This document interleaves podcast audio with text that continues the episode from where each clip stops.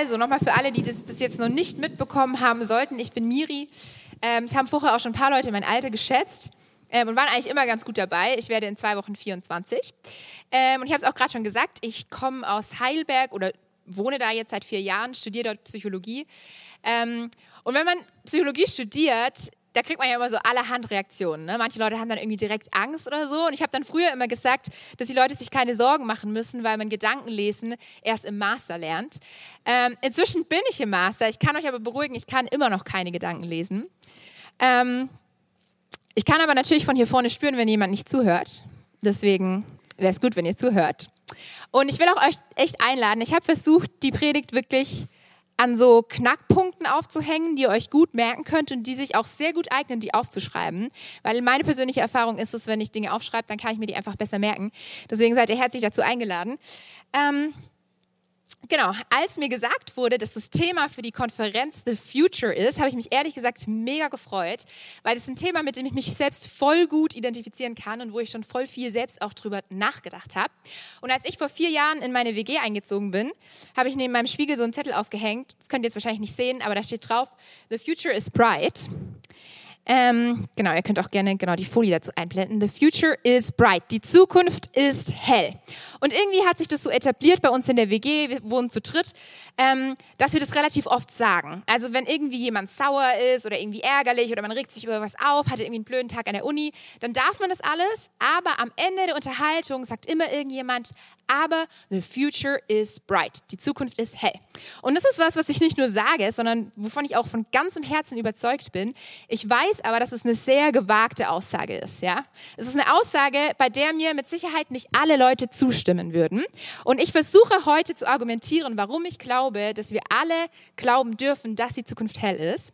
Aber bis wir an diesem Punkt sind, gehen wir erst noch mal einen Schritt zurück auf einen Common Ground, etwas, worüber wir alle übereinstimmen können. Und das ist ein anderer Fakt über die Zukunft. Und zwar, the future is unknown. Die Zukunft ist unbekannt. Ja, da können wir alle übereinstimmen, das wissen wir, die Zukunft ist unbekannt. Und dann habe ich mich gefragt in der Vorbereitung, okay, warum sollte man eigentlich das Thema The Future auf einer christlichen Jugendkonferenz thematisieren? Und ich mag Logik, ich mag es, wenn Leute logisch argumentieren können. Deswegen habe ich euch hier meine logische Argumentation mitgebracht. Drei Punkte. Warum dieses Thema? A, wir alle haben eine Zukunft, okay? Jeder von uns in diesem Raum hat eine Zukunft. B, Niemand von uns kennt diese Zukunft. Und C, Gott kennt diese Zukunft. Das heißt, wir alle sollten ein Interesse daran haben, uns mit dem Thema der Zukunft auseinanderzusetzen. Und wir alle sollten vor allem ein Interesse daran haben, zu hören, was Gott über dieses Thema zu sagen hat. Und ich bin christlich aufgewachsen. Ähm, ich weiß nicht, ob ihr das kennt. So als Christ bekommt man ja häufig schwierige Fragen gestellt. Ja, so Sachen wie, ist die Bibel wirklich wahr? Äh, hat Jesus wirklich gelebt? Warum lässt Gott Leid zu? So, wir sind schwierige Fragen gewöhnt. Und trotzdem gab es so in meinem Aufwachsen eine Frage, die ich immer am schwierigsten zu beantworten fand und die ich am meisten befürchtet habe. Und das war die Frage, was willst du nach der Schule machen? Ja, ich weiß nicht, ob da irgendjemand relaten kann. Ich wusste das lange nicht, was ich darauf antworten soll. Fast forward, fünf Jahre später, ich habe vor fünf Jahren mein Abi gemacht, ähm, kann ich zwar beantworten, was ich nach der Schule mache, aber die Frage verfolgt einen trotzdem weiter. Die Leute fragen dann an zu fragen, ja, was willst du nach dem Studium machen? Es wird also nicht unbedingt besser. Und so vor anderthalb bis zwei Jahren ähm, war ich genau in dem Punkt, wo ich mich gefragt habe, hey, was mache ich eigentlich nach meinem Studium? Da war ich kurz vor meinem Bachelorabschluss und ich hatte das Gefühl so, hey, es gibt so viele Optionen. Ich könnte ins Ausland gehen, ich könnte noch ein Praktikum machen, ich könnte meinen Master direkt anfangen, aber den Master kann man ja nicht nur in Heidelberg machen, man kann den überall in Deutschland machen, an den meisten Universitäten. Ähm, und dann gibt es nicht nur einen Master, sondern es gibt auch noch verschiedene Schwerpunkte und ich hatte so das Gefühl, es gibt einfach viel zu viele Optionen. Und ich weiß nicht, ähm, wie das euch geht. Ich mag so viele Optionen persönlich nicht. Ähm, man nennt es in der Psychologie das Paradox der Wahl. Ja, weil unsere ganze Umwelt ist eigentlich so konstruiert, dass wir immer möglichst viel Auswahl haben. Aber man weiß aus psychologischen Studien, dass zu viele Optionen uns eigentlich unglücklich machen. Und ich habe euch mal ein gutes Alltagsbeispiel gewählt. Also, bei uns um die Ecke, wo ich wohne, da gibt es ein Kaufland. Ich weiß nicht, ist Kaufland hier ein Ding? Kennt man Kaufland hier? Sowas wie ein Edeka, so ein großer Supermarkt halt. Und Kaufland und ich, wir haben so eine richtige Hassliebe, weil im Kaufland gibt es alles, Aber nicht nur alles einmal, sondern alles in mehrfachen Varianten. Und ich war extra beim Kaufland für euch und habe nachgezählt. Es gibt, sage und schreibe, 34 verschiedene Sorten slash Marken von Pesto. 34 Sorten Pesto. Das heißt, wenn ich aus allen Mittagsessenoptionen, die es gibt, mich entscheide, ich esse Nudeln mit Pesto, dann muss ich aus 34 Sorten Pesto auswählen, welches Pesto ich möchte. Und ich habe mir ehrlich gesagt erspart zu zählen, wie viele Nudelsorten es gibt. Ich habe das Beispiel aber mal durchgerechnet für euch. Wenn es nur 50 Nudelsorten gäbe beim Kaufland, und ich bin mir relativ sicher, es gibt mehr, hätte ich insgesamt 1700 Kombis an Nudeln mit Pesto. Damit kann ich 4,6 Jahre lang jeden Tag Nudeln mit Pesto essen und habe nicht einmal die zwei, gleiche Kombi gewählt.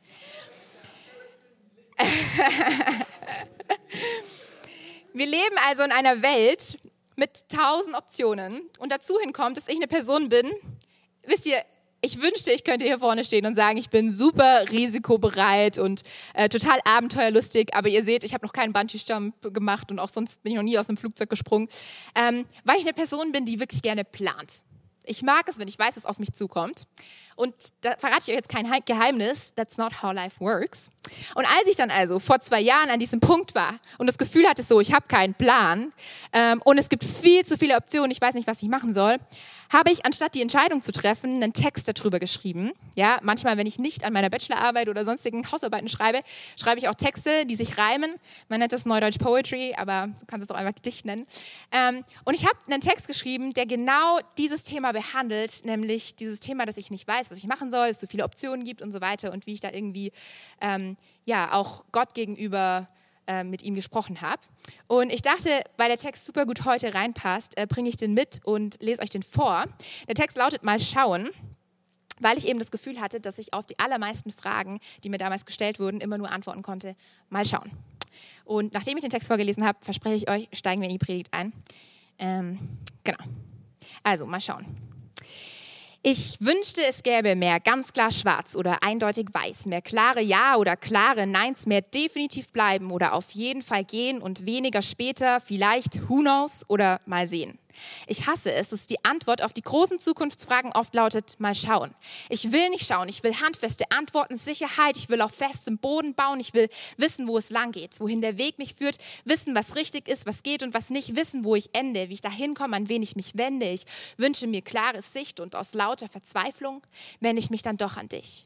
Ich wünsche, du könntest mir einfach einen Plan geben, sowas wie erstens Studium, zweitens Job, drittens heiraten, viertens Kinder, die zehn richtigen Schritte zu einem guten Leben. Vielleicht schreibst du auch einfach das Datum, wann sich das dann erfüllt haben sollte daneben.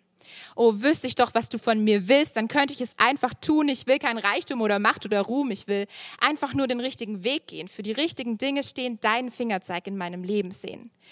Ich lebe in einer Welt mit tausend und einer Optionen, so viele offene Türen. Ich habe alle Freiheit, die unendliche Wahlmöglichkeit, noch so viel Lebenszeit.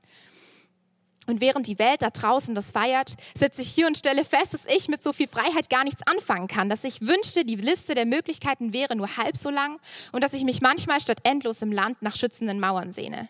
Mauern, durch die man nicht durchgehen kann. Mauern, an denen man sich entlanghangeln kann. Mauern, die einen leiten und einem genau sagen, was, wie, wo, mit wem und wann. Ich stehe momentan im Amerika meines Lebens, dem Land der unendlichen Möglichkeiten und sehne mich nicht nach besseren, nein, nur nach gewisseren Zeiten. Etwas mehr Sicherheit, ein bisschen mehr Plan, irgendwas, das bleibt, irgendwas, an dem man sich festhalten kann. Vor mir, da sind plötzlich so viele Türen ohne Schilder, manche haben Knaufe, Klinken, Fußmatten und Klingeln und alle schreien sie irgendwie herzlich willkommen. Das Leben hält mir die Türen auf, doch ich bleibe stehen, denn meine Sicht ist vor lauter Gedanken ganz verschwommen. Und ich drehe mich im Kreis und schaue mir jede Tür genau an und stelle dann fest, dass ich es einfach nicht weiß, welchen Weg man bedenkenlos nehmen kann. Und was es überhaupt ist, was im Leben zählt und was, wenn ich das denn nicht kann. Und dann stehe ich lieber da, von Angst gelähmt. Denn wer sich nicht entscheidet, der kann sich auch nicht falsch entscheiden und lieber entschieden nicht bewegen, als aufgrund einer falschen Entscheidung leiden.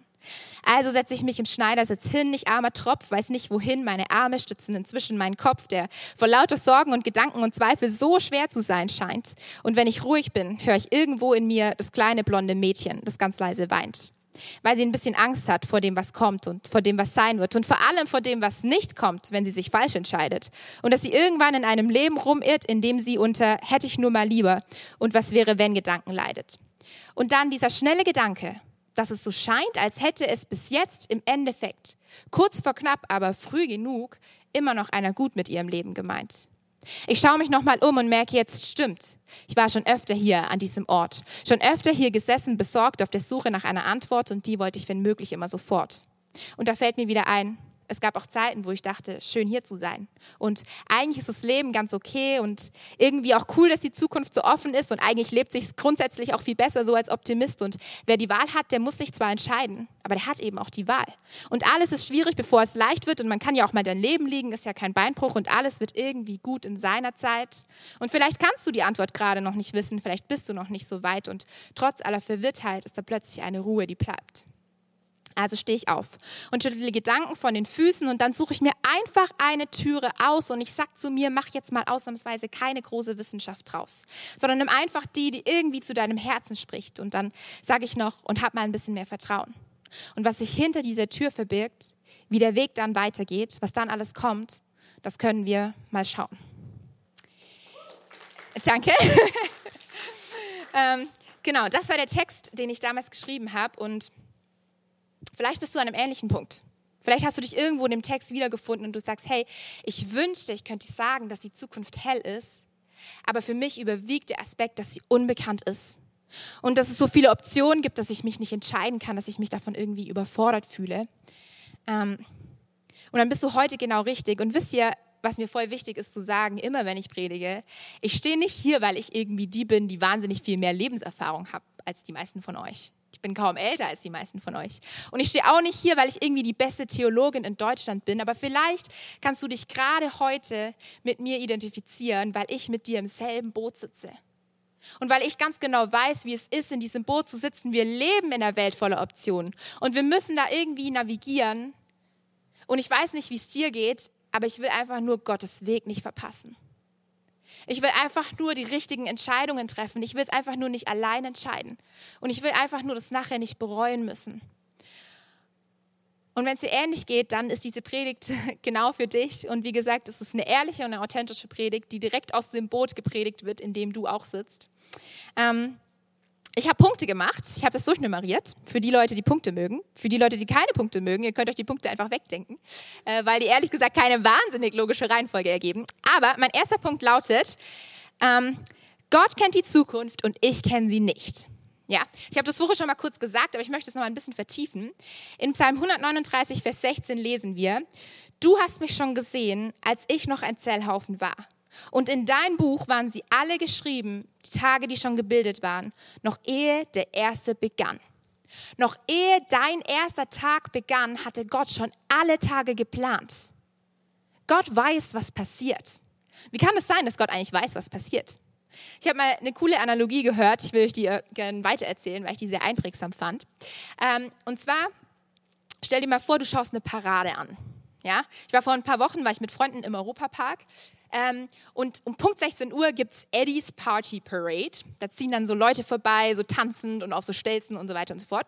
Und wenn du eine Parade anschaust, dann kannst du immer nur den Ausschnitt sehen, der direkt vor dir ist. Ja? Du kannst nicht sehen, was schon vorbei ist und du kannst auch nicht sehen, was noch kommt. Du kannst nur das sehen, was direkt vor dir ist. Aber wenn du um 16 Uhr oben auf der Achterbahn sitzt und runter guckst, dann kannst du Anfang und Ende der Parade sehen, dann kannst du alles sehen. Warum?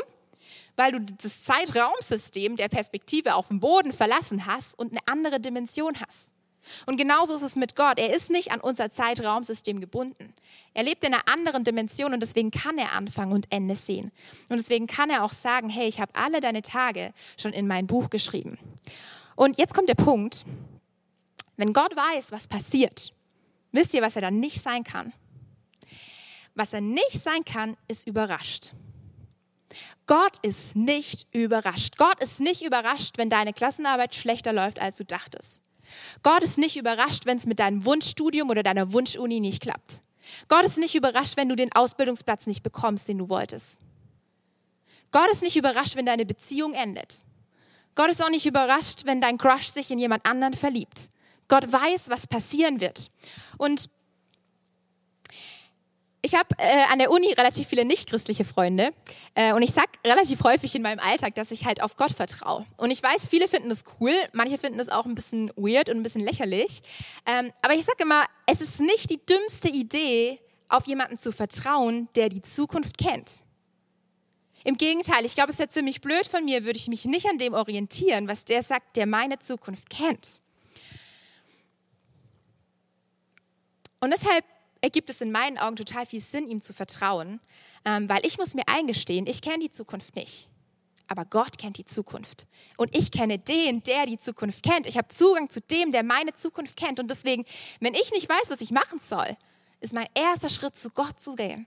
Unser erster Schritt sollte sein, zu Gott zu gehen, weil er die Zukunft kennt. Und ich glaube, dass Gott sprechen kann und sprechen will und sprechen wird. Und das bringt mich zu meinem zweiten Punkt. Ähm, ich habe die Frage, Gott hat die Antwort. Wisst ihr, die Bibel ist voll von Beispielen, wo Gott spricht zu einzelnen Menschen, zu Völkern. Ähm, es ist super schwierig, da ein Beispiel rauszupicken. Ich habe das trotzdem gemacht. Und zwar ähm, habe ich eine Stelle rausgesucht, in der Gott zu seinem Volk Israel spricht. Und Israel war ja so ein Volk, was diese Situation irgendwie kannte, nicht zu wissen, wie es weitergeht. Die sind oft jahrelang in irgendwelchen Wüsten rumgeirrt und hatten keine Ahnung, was sie tun, keine Ahnung, was da vorne kommt, ob da überhaupt irgendwas kommt, ob die Zukunft überhaupt irgendwie hell ist. Die kannten die Situation. Und ähm, in Jesaja 30, Vers 21 lesen wir, hier spricht jetzt also Gott zu seinem Volk Israel. Wenn ihr nach rechts oder links abbiegen wollt, werdet ihr eine Stimme hinter euch hören. Dies ist der Weg, dem folgt. Simpel, oder? Dies ist der Weg, dem folgt. Und vielleicht denkst du, okay, wenn, wenn das so einfach wäre, wenn ich einfach eine Stimme hinter mir hören würde, dann würde es mir leicht fallen, auf das zu vertrauen. Und ich möchte noch ein Beispiel erzählen aus meinem eigenen Leben, wo genau das passiert ist. Und ich erzähle das deswegen, weil ich fest davon überzeugt bin, wenn ich das in der Bibel lesen kann, dass Gott spricht und ich das in meinem Leben erleben kann, dann kann er das auch in deinem Leben machen. Als ich Abi gemacht habe, wusste ich, wie gesagt, nicht, was ich machen sollte. Ich hatte so diverse Ideen, aber irgendwie hat da nichts so richtig gut zu mir gepasst. Ähm, das Einzige, was ich wusste, ist, ich will kein FSJ machen und ich will schon gar kein FSJ im Ausland machen. Warum nicht? Ihr seht jetzt eine Person, die hierher gekommen ist. Ich kenne eigentlich niemanden von euch wirklich, außer Jonathan ein bisschen. Ähm, und hier vorne steht, und das ist kein Problem, aber ich war nicht immer so. Und für mich ist eines der größten Wunder, was Gott in meinem Leben getan hat, ist, dass er die verunsicherte und schüchterne Miri von damals, das Mädchen von damals, in die Frau verwandelt hat, die heute hier stehen kann. Aber zu dem Zeitpunkt, als ich Abi gemacht habe, war ich echt noch super schüchtern und super unsicher. Und ähm, für mich war das die schrecklichste Vorstellung, irgendwo hinzugehen, wo ich niemanden kenne. Und überhaupt ins Ausland zu gehen, wo ich noch nicht mal die Sprache spreche oder keine Ahnung was. Ähm, und aus lauter Verzweiflung, weil ich aber nicht wusste, was ich machen sollte, habe ich eben dann gegoogelt, so, okay, was kann man irgendwie äh, so ein Gap Year machen? Wie kann man irgendwie ein Jahr so nach der Schule äh, noch verbringen? Und dann bin ich auf PACE gestoßen. Ich weiß nicht, die einen oder anderen werden das vielleicht kennen, das ist eine christliche Organisation. Ähm, und da habe ich dann gesehen, man kann das mit, also man kann mit Pace nach Nordirland gehen. Und ich weiß nicht warum, ich hatte auf einmal so eine ganz tiefe innere Vorfreude. Und an dem Punkt ist mir wichtig zu sagen, das ist auch schon Gott. Wenn du fragst, was soll ich tun? Und dann hast du eine Idee und du hast auf einmal eine tiefe innere Vorfreude, die du dir nicht erklären kannst, verachte das nicht.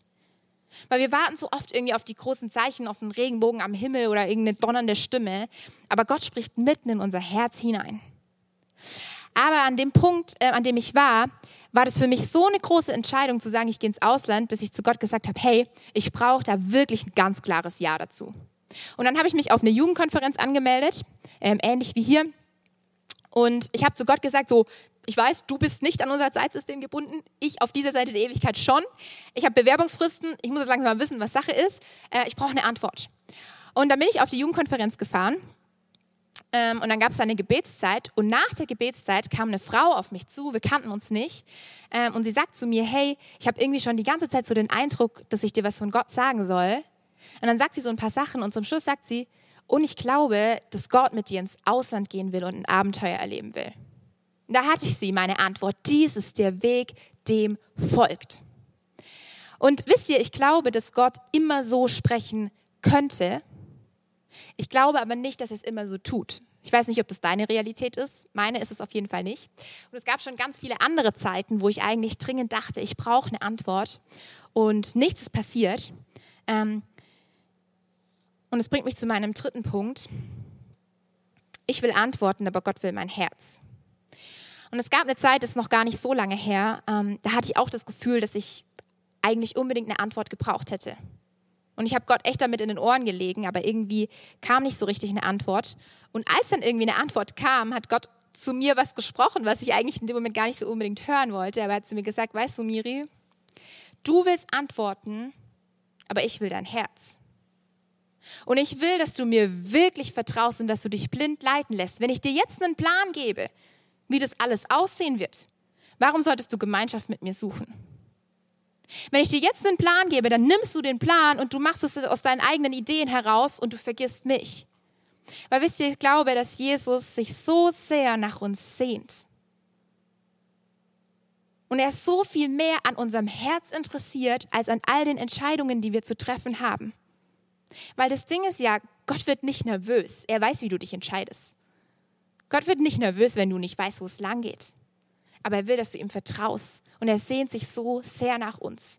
Und ich glaube, in diesen Zeiten lernen wir Gott wirklich zu vertrauen und ihn zu suchen, wenn wir keine Antwort haben.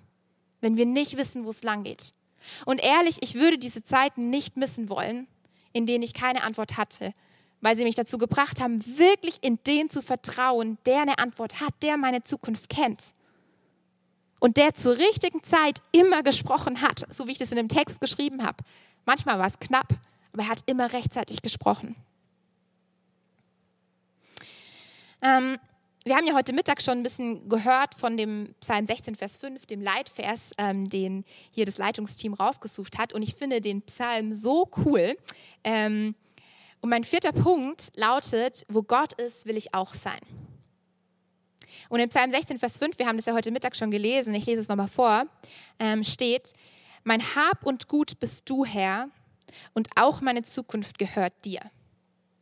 Die Hoffnung für alle Übersetzung, ähm, die interpretiert es nochmal ein bisschen stärker. Da steht dann, du Herr bist alles, was ich habe, du gibst mir, was ich zum Leben brauche. Gott hält deine Zukunft. Und Gott weiß, was passiert und Gott wird dich mit allem versorgen, was du brauchst. Warum sollte ich mir Sorgen um meine Zukunft machen, wenn es da jemand gibt, der sich um meine Zukunft kümmert? Ich habe hier extra heute dieses T-Shirt angezogen, ähm, A, weil ich es cool finde und B, weil es von Freunden ist, äh, die diese Modemarke vertreiben und C, weil da drauf steht Supply. Da ist jemand, der mich versorgt, der aus wenig, aus fünf Broten und zwei Fischen viel machen kann. Und wenn die Bibel sagt, hey, du bist mein Hab und Gut, oder wenn David das schreibt, du bist mein Hab und Gut, du wirst mich mit allem versorgen, dann kann ich mich darauf verlassen, Gott wird mich mit allem versorgen.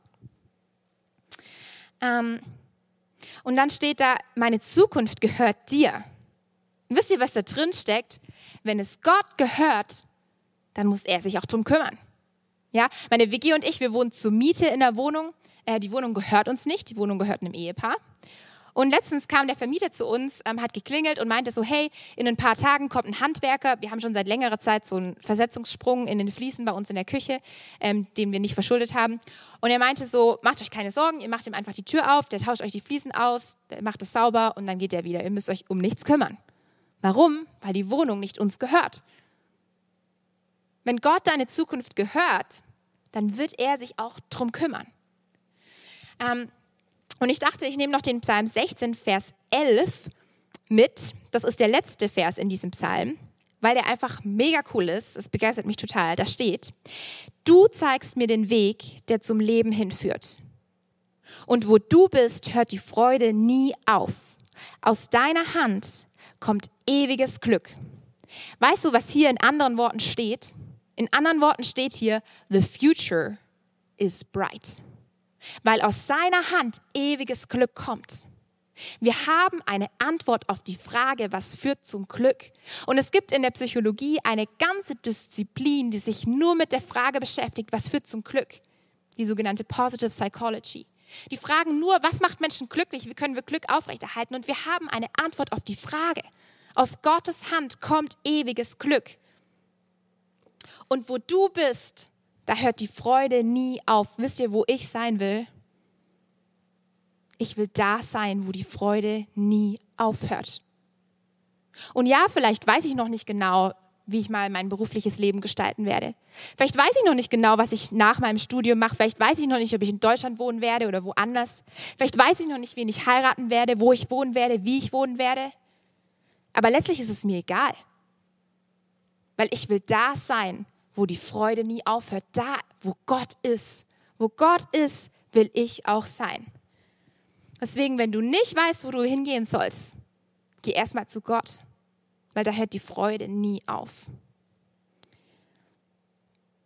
Mein fünfter Punkt, wir nähern uns dem Ende, keine Sorge. Mein fünfter Punkt ist ein unangenehmer Punkt.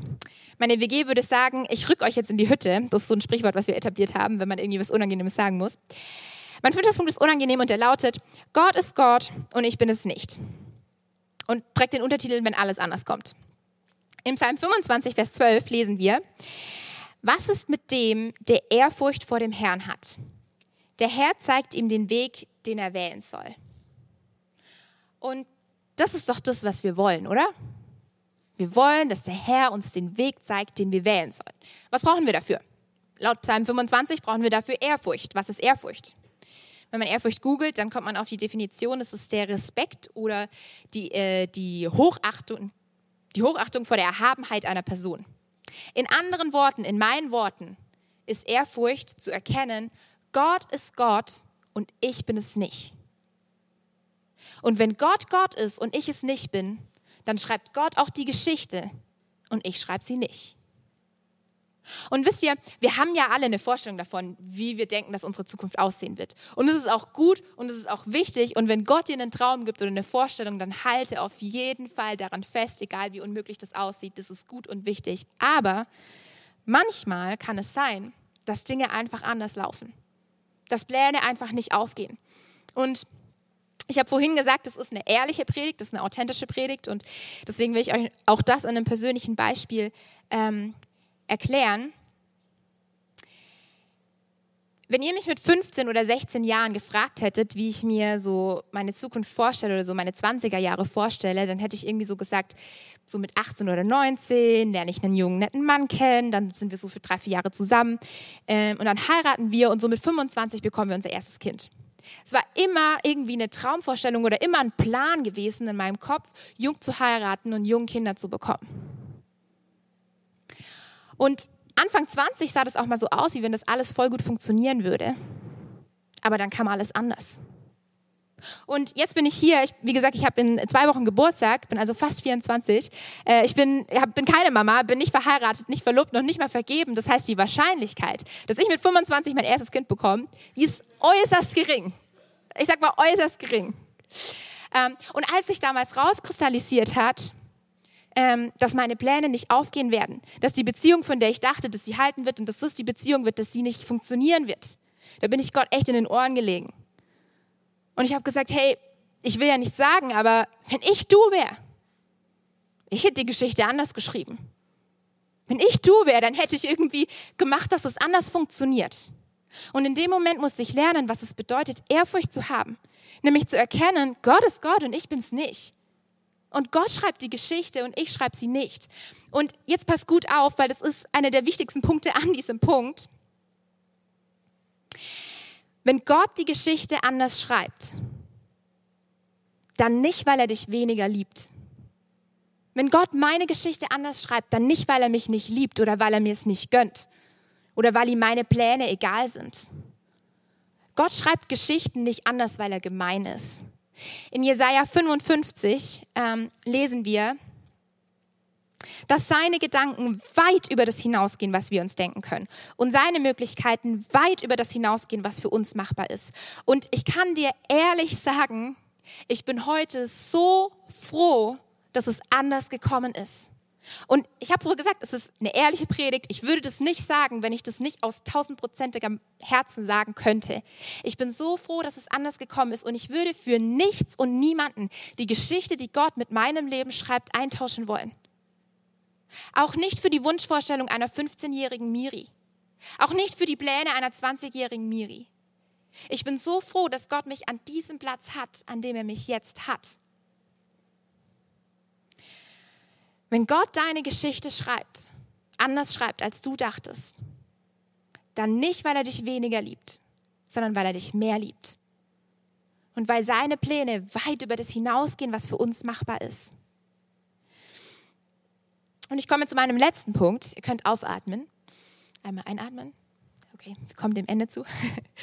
Ähm, und mein letzter Punkt heißt, alles, was zählt, hat Gott schon gesagt. Und vielleicht bist du gerade an einem ähnlichen Punkt und du sagst, hey, ich habe mir das irgendwie anders vorgestellt.